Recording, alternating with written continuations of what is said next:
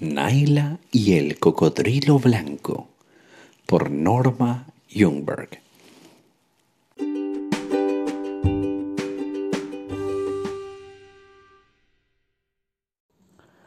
Capítulo 10. Un descubrimiento horroroso en el cañaveral. La mañana siguiente a su arribo al arroyo Batú, Naila se dedicó a techar la otra mitad de su chocita. Mientras trabajaba, dirigía frecuentemente su mirada hacia el río. La única esperanza que tenía de poder salir de allí era que pasara algún bote y que sus ocupantes la vieran. Pero desde el día en que Malik encontró aquellos malos augurios en esa zona y la maldijo, los Dayak evitaban pasar cerca y Naila lo sabía. Además su piel bronceada y su pollerita tejida de color castaño se confundía con la vegetación, y no era posible que alguien pudiera distinguirla desde cierta distancia.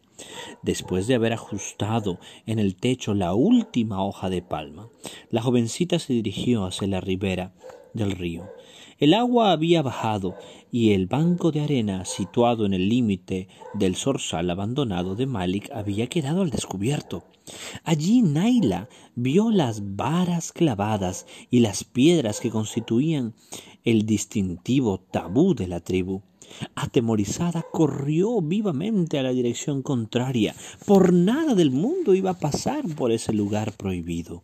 A nadie le estaba permitido tocar un tabú excepto aquel que lo había colocado. Y Naila sabía que Malik siempre pronunciaba maldiciones tan abarcantes como le fueran posible. Se dirigió hacia Sulancau, la choza que se hallaba junto al zorzal. El tiempo de las lluvias marcaba la estación de la cual fructificaban los árboles de la selva. Por lo tanto, Naila determinó seguir el curso del Batú en búsqueda de árboles frutales. Le hacía falta un canasto, pero no lo hallaba en ninguna parte de la vieja choza. Al final se dirigió hacia el arroyo, llevando como único elemento de carga su pollerita tejida. Halló abundante fruta, pero ésta había crecido en la parte más alta de los árboles. Naila trepó a uno de ellos y llenó su pollerita de una fruta de color rojo oscuro muy sabrosa llamada rombotán. Hizo cuatro viajes desde su choza hacia los árboles con el fin de aprovisionarse. Luego, segura ya de que tenía suficiente fruta para muchos días, se sentó y saboreó su segunda comida en la soledad del claro. Al día siguiente, cuando Naila iba a bañarse, pensó que si llegaba hacia la desembocadura del arroyo, podría ser vista por el ocupante de algún bote que pasara por el tatau. Mientras se hallaba de pie sobre la roca chata, llegó a sus oídos un bullicio que le era familiar, los gritos de caza de su gente nadando, vadeando y deslizándose entre las grandes rocas. Naila llegó finalmente hasta las raíces del árbol junto al que había visto desaparecer al cocodrilo blanco. En el río, a buena distancia de ella, distinguió, distinguió varias canoas que remontaban rápidamente las aguas. Los gritos de Naila no llegaron hasta sus ocupantes. Ellos mismos hacían demasiado bullicio y ni siquiera miraron en dirección a la niña. Naila regresó al claro, extrajo las orugas que había quedado en la otra mitad del tronco de palmera y se desayunó con ellas. Cuando se acercaba la tercera noche de su estancia en la soledad, Naila miró con interés las palmas del sagú. Tendré que comerlo, se dijo, para animarse, pero no lo haré esta noche. Al quinto día de su llegada al solsal abandonado de la cueva del arroyo de Batú, Naila se levantó temprano y después de haber pasado la noche en vela. La hija del jefe tenía hambre, y a pesar que había comido algunas frutas y bayas silvestres, se dirigió al arroyo para tomar su baño matutino y miró por todos lados para descubrir si el cocodrilo blanco estaba en los alrededores. Pero esa mañana no apareció ningún cocodrilo, y Naila regresó a su choza sintiendo más que nunca el peso de su soledad. Si debo vivir aquí mucho tiempo, Podría hacer algunos recipientes de bambú para traer agua, dijo en voz alta. Observó los alrededores con el propósito de ver si hallaba algún grupo prometedor de dichas cañas. Había visto un gran monte de bambú altísimo cerca del río, pero se hallaba junto al banco de arena, prohibido. Naila comenzó a preguntarse si el tabú del banco de arena comprendía también el monte de bambú. Estuvo meditando largo rato y llegó a la conclusión de que dicho grupo de cañas nada tenía que ver con el tabú. En consecuencia, se abrió paso entre la hierba alta que le llegaba a la cintura, llamada la lang, y con su cuchillo cortó un magnífico trozo de bambú del tamaño preciso para hacer recipientes para agua. Arrastró la caña hasta su choza y la cortó en trozos que llevó al arroyo. Los puso bajo el agua y los sujetó con piedras.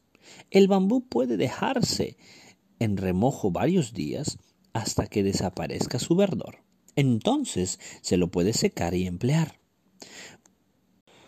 Podría cortar otra caña, se dijo Naila, mientras afilaba su cuchillo en una piedra que se hallaba bajo su lancao. Hasta podría machacar algunos trozos de bambú para achatarlos. Y luego podría construir una pequeña galería en mi casa. El bambú formaría un piso resistente. Una vez más se dirigió al monte de bambú pasando entre la hierba la lang. Habían brotes de toda edad. Algunos eran antiguos, de color amarillos, y otros más nuevos estaban verdes. Varios vástagos crecían entrelazados en graciosas confusiones. En medio del monte de bambú yacía un viejo tronco, y los brotes nuevos se habían enredado alrededor de él. Ese tronco debía de hallarse allí desde hacía tiempo largo. Naila subió sobre el tronco, pero resbaló y cayó, quedando con uno de sus brazos cruzados sobre él. El tronco era un ser viviente. Naila no gritó. No hizo ningún movimiento apresurado. Tan grande era el temor que la asaltó que le parecía que avanzaba con lentitud desesperadamente en dirección a la choza. En realidad, sus pies volaban sobre el áspero suelo. Naila corría sin proferir sonido alguno. Hubiera preferido morir en silencio y se estiró todo lo que pudo para observar las bocas rocosas donde el Batú se unía con el río Tatao. Era de tarde y los grandes árboles arrojaban sus sombras sobre el lugar en que Naila se encontraba, esperando. La niña se tomó de una enredadera y avanzó un paso más. En ese momento vio que algo había encallado en la roca aguda, precisamente en la desembocadura del río.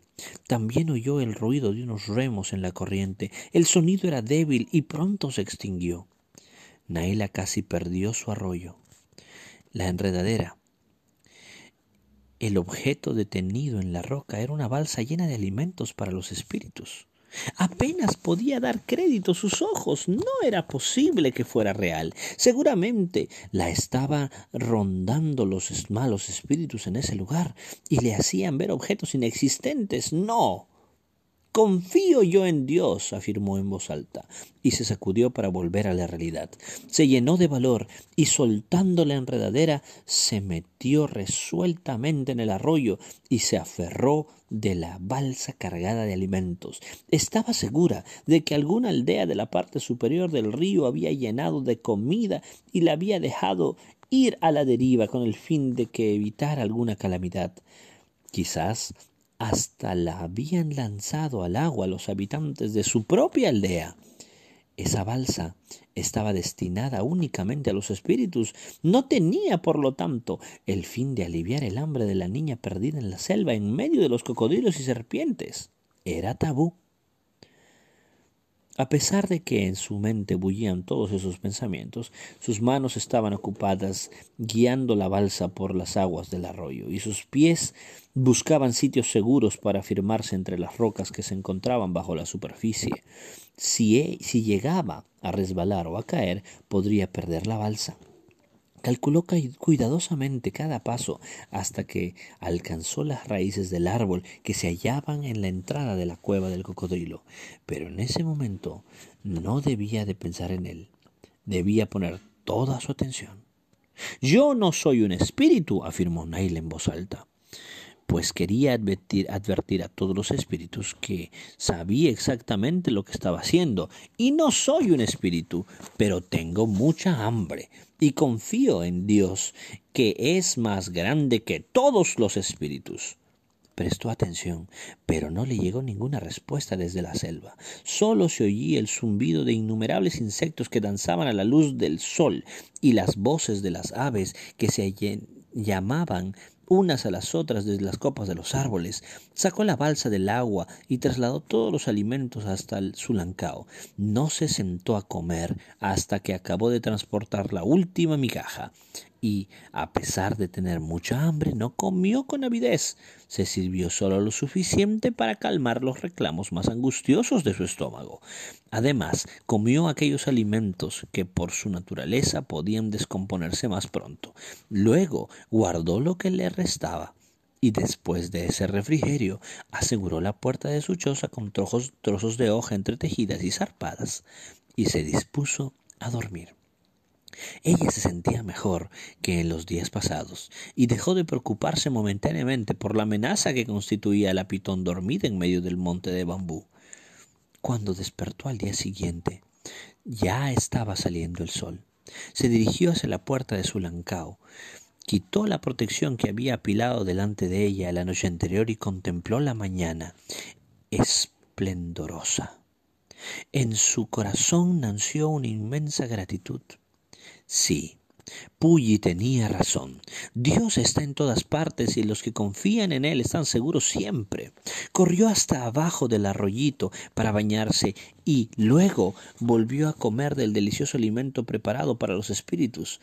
El naciente amor que sentía hacia Dios y a su antiguo temor de los espíritus batallaban en su mente.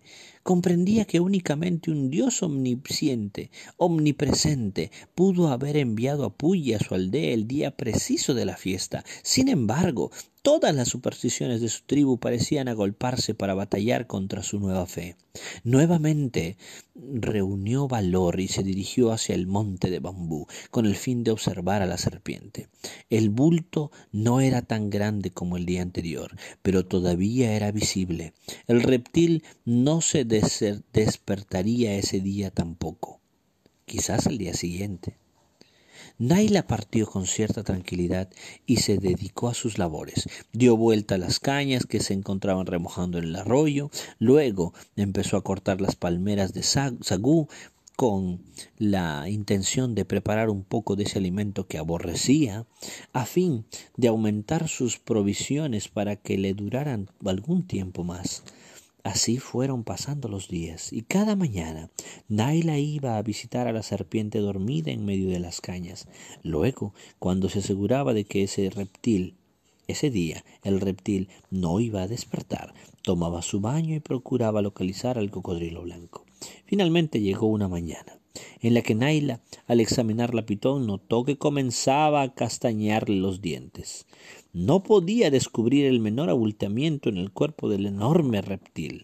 Hasta le pareció ver que el animal daba señales de inquietud. Antes de despertar a ese temible durmiente, trepó hasta su choza y se ocultó en el rincón más oscuro. Por fin recobró la serenidad y pudo pensar con más calma en su nuevo problema. Se trataba de una gran serpiente, una de las variedades que habita en los pantanos de los pueblos de Ayac. Naila sabía que una serpiente como esa puede matar a un ciervo o a un hombre con un solo estrujón de su poderoso cuerpo. Luego tritura a su presa enroscándose alrededor de ella. Finalmente cubre el cuerpo con barro y lo traga entero. Si el animal le es grande, la serpiente tarda largo tiempo en tragarlo, pero eso no la afecta, pues jamás tiene motivo para apresurarse. Después de una comida como esas queda letargada durante un mes y a veces más. Cuando se despierta, El hambre la impulsa nuevamente a cazar. Así es como vuelve a ser presa del primer animal que pueda proporcionarle comida suficiente. Oh Padre mío, gimió Naila ansiosamente. Oh Padre, moriré en la boca de la gran serpiente. Pero en ese momento las palabras del canto de Pulli volvieron a iluminar su mente. Dios hizo a la serpiente, se dijo pensativa. Y si Dios hizo a la serpiente y Dios está aquí, estoy segura, estoy segura. Naila tenía mucho conocimiento acerca de los animales selváticos. Sabía que después de haber comido puede observarse un abultamiento en el estómago de la pitón. Ese bulto permanece allí durante largos días hasta que el animal devorado quede totalmente digerido. La serpiente se despierta cuando el bulto desaparece y sólo entonces se dedica nuevamente a la caza. Naila comprendió qué debía hacer. Debía volver y observar a la serpiente a fin de descubrir si en su cuerpo había o no un abultamiento. Aferrándose a su nueva fe en Dios, que se hallaba en todas partes, se dirigió hacia el monte de bambú. Esta vez observó detenidamente a la pitón. Era notorio que la serpiente había permanecido en ese mismo sitio durante varios días, y a su alrededor habían crecido nuevos vástagos de bambú. Algunos eran muy largos e increíblemente fuertes, y en el cuerpo de la serpiente se podía ver un abultamiento no muy grande, pero del tamaño suficiente como para infundirle a Naila cierta tranquilidad. La serpiente no despertaría hasta pasada unos pocos días, dos o tres a lo sumo. El único modo de comprobarlo consistía en regresar cada mañana para hacer ese mismo examen. Mientras volvía a su lancao, Naila notó que iba recobrando el valor. La serpiente no se iba a despertar ese día. Mientras tanto, ella quizás podía idear algún modo de regresar a su hogar. Si tan solo pudiera permanecer continuamente en la desembocadura del arroyo, indudablemente alguien vendrá a verme, se animó. Y se dirigió al arroyo. Y siguió su curso hasta la desembocadura. El agua del río había bajado y corría impetuosamente. También las aguas del arroyo habían mermado su caudal. Naila estaba de pie junto a las raíces del árbol grande, donde, según pensaba, el cocodrilo blanco tenía su guarida. Tomándose de las raíces con gran cuidado, Naila apoyó sus pies firmemente en las piedras del arroyo, aunque todavía estaba profundamente amodorrada. Era indudable que se estaba despertando. Naila voló hasta su lancao, abrumada por el mismo terror que le había sobrecogido cuando vio a la serpiente por primera vez. Casi desfallecía de miedo. Luego le pareció como si una mano tranquila y cálida se apoyara en su corazón y recordó a Dios. ¿Cómo podría haberlo olvidado? Se sentó sobre su cesta, sobre su estera, y cantó una y otra vez el himno que había aprendido de Puyi. Dios está conmigo en todas partes. Estoy seguro, siempre seguro. Ya avanzada la tarde volvió a investigar. La serpiente estaba despierta. Había movimiento en la hierba.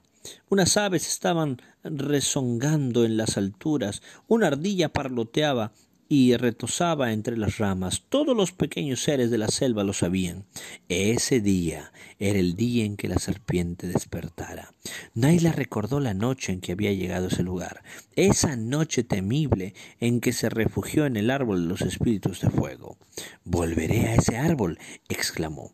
Cruzó el claro a grandes pasos y se precipitó hacia el árbol. El sol se estaba ocultando. Trepó por el tronco, inclinada sobre las aguas del río del monte de bambú. Le llegaban los sonidos espantosos, fuertes sacudidas y una voz terrible. Era la voz de un demonio. Naila estaba segura de ello. Ah, cuán insensata había sido al comer los alimentos de los espíritus. Sin duda, esa comida estaba destinada al rey de los demonios, cuya ira ella acababa de despertar. Los sonidos fueron aumentando de volumen. La jovencita llegó a la bifurcación de las ramas, donde había pernoctado hacía diez días. Las horas fueron pasando en silencio, interrumpido en distintas ocasiones por los sonidos horribles provenientes del monte de bambú. Al cabo de cierto tiempo, Naila oyó otro sonido, un sonido familiar. Golpes de remo en la corriente. Un bote se acercaba desde río abajo. Quizás viniera en él alguien del fuerte. Al pensar que había gente tan cerca de ella, Naila lanzó un grito de angustia que atravesó la noche y que el eco reprodujeron en los bancos más lejanos del río. Gritó nuevamente una y otra vez, pero la única respuesta que obtuvo fueron los espantosos sonidos provenientes del grupo de cañas. El bote se había alejado ya. Naila pensó que no era nada extraño, pues los sonidos provenientes de ese lugar considerado maldito bastaban para atemorizar a los que a los valientes guerreros. Dejó de gritar y se acorrucó en el refugio que le ofrecía aquel árbol amigo. Sabía exactamente qué iba a ocurrir en los minutos siguientes, puesto que en su desesperación Naila había gritado. La pitón podía ubicar ahora el lugar en el que se ocultaba. Vendría la vería. Y entonces... Naila se tomó fuertemente con ambas manos de una enredadera que crecía en torno al árbol. La enredadera había formado un arco, una especie de ojal que le ofrecía un asiento más o menos cómodo. Con temor de resbalar y caer, Naila se deslizó por él y allí quedó esperando que llegara el día siguiente.